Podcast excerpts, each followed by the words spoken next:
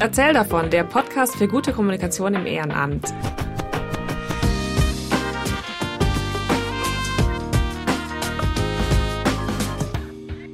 Hi und willkommen im Erzähl davon Podcast. Ich bin Katrin und heute geht es um das Thema Coaching. Und zwar, wie ein Verein von Coaching profitieren kann. Der Anlass dazu war, dass ich neulich am Social Coach Programm teilgenommen habe. Das ist hier in Tübingen bei der World Citizen School ein Programm, wo ich beim Pilotjahrgang quasi dabei war, ähm, mit dem Ziel, dass man Social Coaches ausbildet. Ein Social Coach nach, der, nach dieser Definition von diesem Programm ist ein Coach, der speziell für Projektmanagement und soziale Initiativen äh, ja, also darauf spezialisiert ist und der sozialen Initiativen wie zum Beispiel Hochschulgruppen, Vereinen oder Social Startups ähm, dabei hilft, Probleme zu lösen, die eben mit ihrer Tätigkeit zu tun haben. Äh, also sprich, ein Social Coach ist kein Coach für Beziehungsprobleme in äh, Fernbeziehungen oder sowas, sondern es ist eben spezialisiert auf so Social Startups und soziale Initiativen. Außerdem war ich selber, als ich damals während meines Bachelorstudiums in einer Hochschulgruppe ehrenamtlich aktiv war, ähm, war ich selber bei mehreren Coachings dabei, weil wir da ähm, ja das Glück hatten, dass wir mit ähm, sehr gut ausgebildeten Coaches zusammenarbeiten durften. Und davon wollte ich jetzt gleich einfach mal ein bisschen erzählen, also wie das damals war und dann eben das auf euch übertragen. Fangen wir mal an mit der kleinen Storytime. Ähm, ich war, wie gesagt, bei einer Hochschulgruppe namens Rocky Alive in Heidelberg. Und in der Nähe von Heidelberg gibt es ein sehr großes IT-Unternehmen, das ihr jetzt wahrscheinlich kennt. Und ich weiß gar nicht, wie sie das geschafft hat. Aber meine damalige Vorstandsvorsitzende hat es irgendwie geschafft, dass wir mit diesem Unternehmen quasi kooperieren äh, in der Form, dass die uns Coaches gestellt haben, mit, die, also mit denen wir zusammenarbeiten konnten. Das war jetzt nicht so mega regelmäßig, sondern so ein bisschen auf Zuruf. Und es gab da verschiedene Coaches mit verschiedenen Schwerpunkten. Ähm, ich habe mich konkret an zwei von denen erinnert und ich glaube, es gab noch einen weiteren Mann, mit dem ich aber nichts zu tun hatte. Ich glaube, die anderen Teams haben mal mit dem zusammengearbeitet. Ähm, es gab auf jeden Fall eine Frau, ähm, mit der wir im Vorstand viel über so Jahresplanung und Rollenprofile gesprochen haben.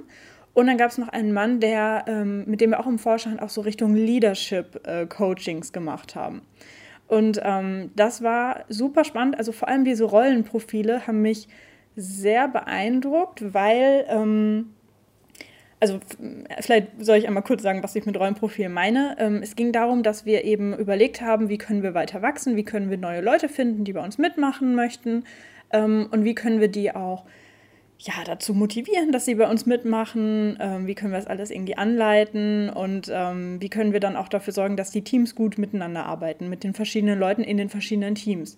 Und dafür haben wir dann diese sogenannten Rollenprofile angelegt, mit denen wir dann ähm, quasi wie so eine Art Stellenbeschreibung gemacht haben. Also bei einer Stellenbeschreibung, wenn man sich auf einen Job bewirbt, dann gibt es ja irgendeine Art von Titel für diese Stelle und dann gibt es halt so ein, was wir fordern oder was wir gerne hätten.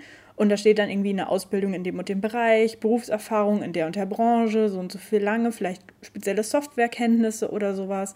Manchmal ist es auch so ein bisschen unterteilt in so die Must-Haves und noch so ein paar Sachen, die cool wären, aber jetzt nicht unbedingt notwendig. So nach dem Motto, ja, wenn du das nicht mitbringst, da können wir dich auch einarbeiten, aber das und das muss sein.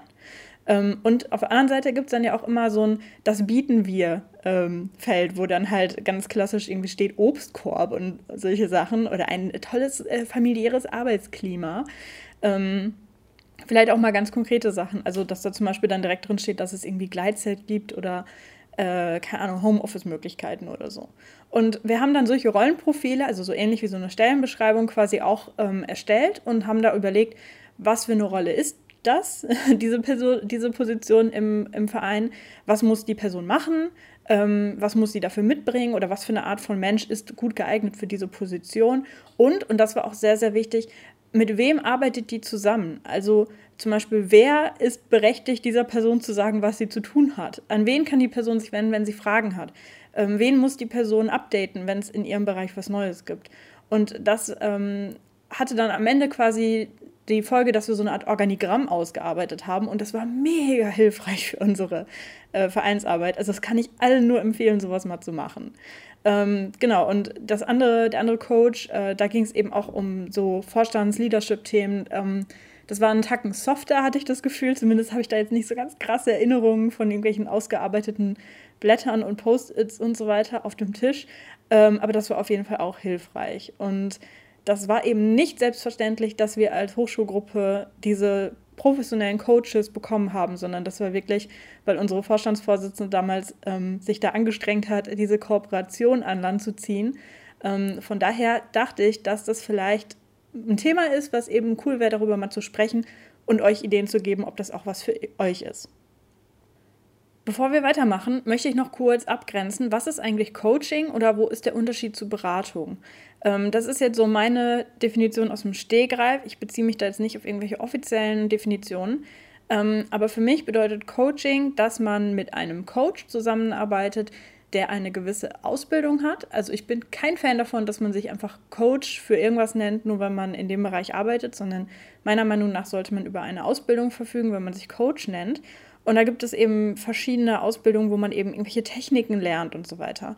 Und beim Coaching geht es oft darum, dass man Fragen stellt. Also eine der ähm, Annahmen vom Coaching ist, dass, dass, ähm, dass die Lösung für das Problem bereits in der Person drinsteckt und dass man als Coach quasi die Arbeit hat oder die Aufgabe hat, ähm, mit dem Klienten zusammen daran zu arbeiten, dass diese Lösung quasi nach außen kommt. Also aus der Person heraus, dass sie dann selber erkennt, wie sie ihr Problem lösen könnte.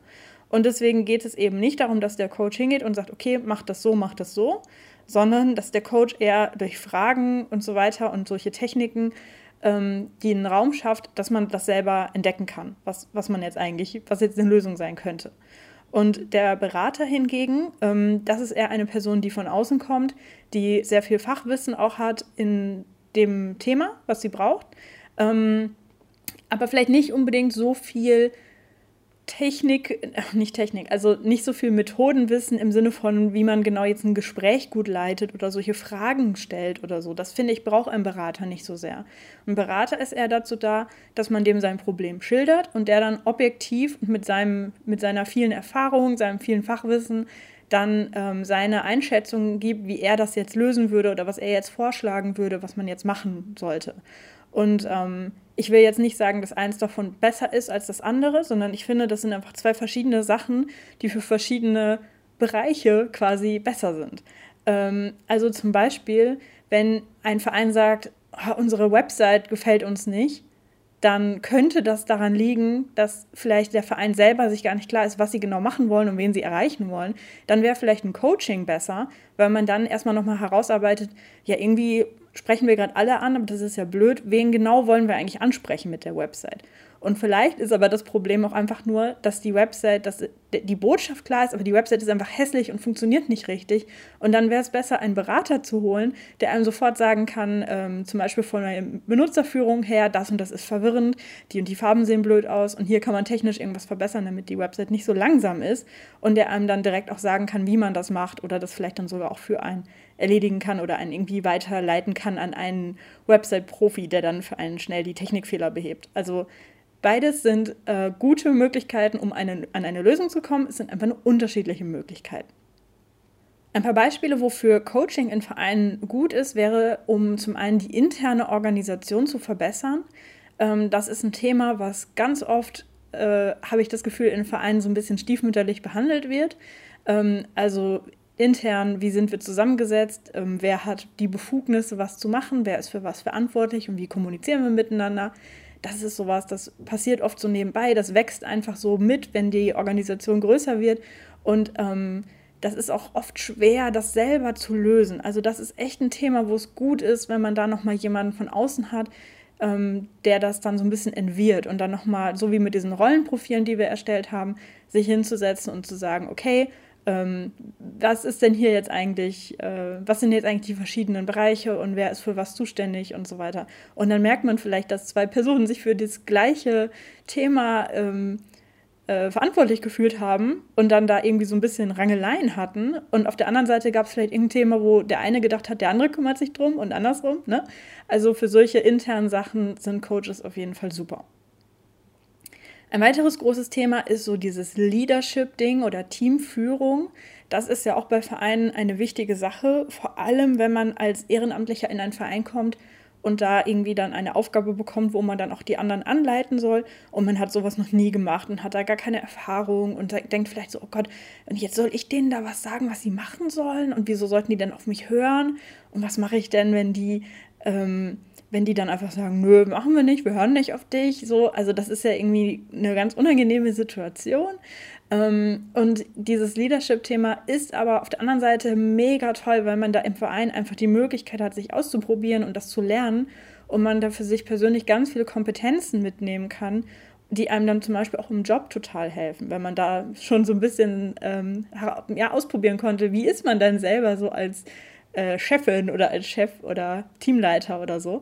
Ähm, und wenn man da eben Probleme hat, wenn es irgendwie im Team knatscht, wenn man irgendwie einen kleinen Diktator, Diktator irgendwie raushängen lässt oder so, ähm, dann ist auch Coaching eine gute Möglichkeit, um ähm, das anzugehen und da so ein bisschen was zu verbessern.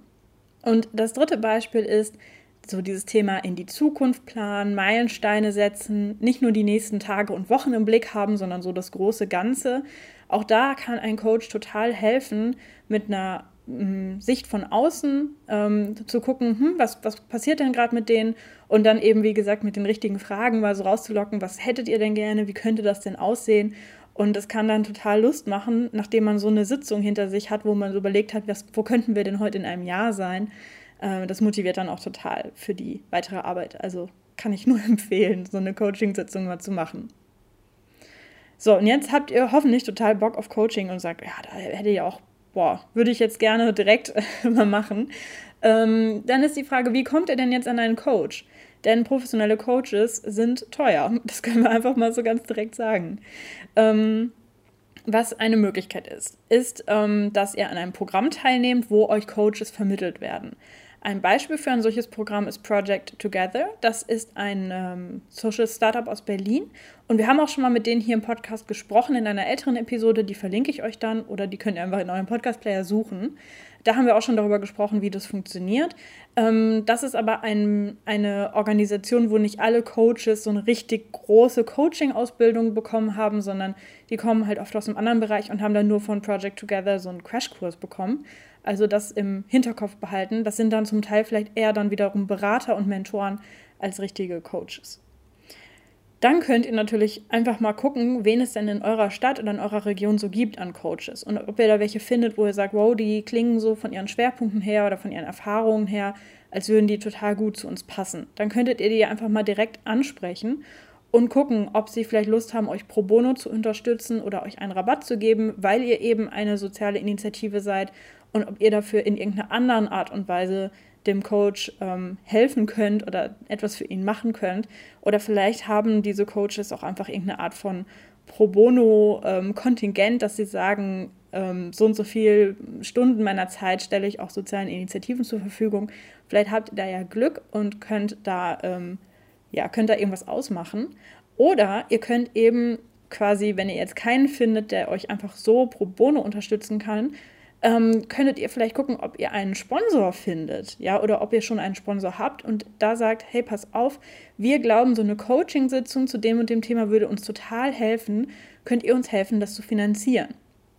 Und ähm, das könnte sein, dass das dann ähm, gut klappt, dass die dann sagen, ja, hey, das finden wir toll, dass ihr selber gesehen habt, dass es zum Beispiel gerade bei euch äh, im, in dem Leadership, im Teamführungsthema Knatsch gibt. Ihr wollt euch jetzt verbessern und deswegen investieren wir jetzt in eine Coaching-Sitzung für euch. Ähm, könnte natürlich auch sein, dass manche Sponsoren sagen, ja, nee, wir wollen lieber nur Geld geben für Sachen, wo ihr dann auch wirklich was macht. Also wenn ihr jetzt irgendwie ein Flüchtlingshilfsverein seid, dass wir gerne euer, ähm, eure Deutschkurse finanzieren und eure äh, interkulturellen Trainings, aber ähm, eure internen Sachen klärt mal selber. Also das, da könnt ihr einfach mal gucken von den Sponsorinnen und Sponsoren, die ihr so habt, ob ihr da ähm, das Gefühl habt, die könnten das unterstützen. Und was es dann noch gibt, das ist ziemlich neu, das ist eine Initiative, die nennt sich Fair Coachings. Ähm, da sind Coaches bei, die dann quasi für Leute, die wenig Geld haben, äh, Rabatte geben für ihre Programme, ihre, ihre Workshops, ihre Kurse, ihre Coachings. Ähm, also das richtet sich dann vor allem an Leute, die zum Beispiel Studentinnen und Studenten sind, arbeitslos, ähm, frisch selbstständig oder so, die einfach nicht so viel Geld haben. Ähm, das richtet sich aber eben, wie gesagt, vor allem an Privatpersonen. Deswegen bin ich mir nicht sicher, wie gut es dann für dieses Vereinsthema geeignet ist, aber ich werde es trotzdem verlinken und ihr könnt euch ja da umschauen. Wenn ihr noch Ideen habt, wie man einen passenden Coach findet oder wenn ihr selber schon Erfahrungen mit Coaching gemacht habt, dann fänden wir das total cool, wenn ihr das teilt. Und ihr könnt dann gerne bei Social Media, zum Beispiel bei Instagram, unter dem Post zu dieser Podcast-Folge kommentieren. Und ähm, wir freuen uns da, eure Erfahrungen auch zu hören und hören uns beim nächsten Mal im Erzähler vom Podcast. Ciao, eure Katrin.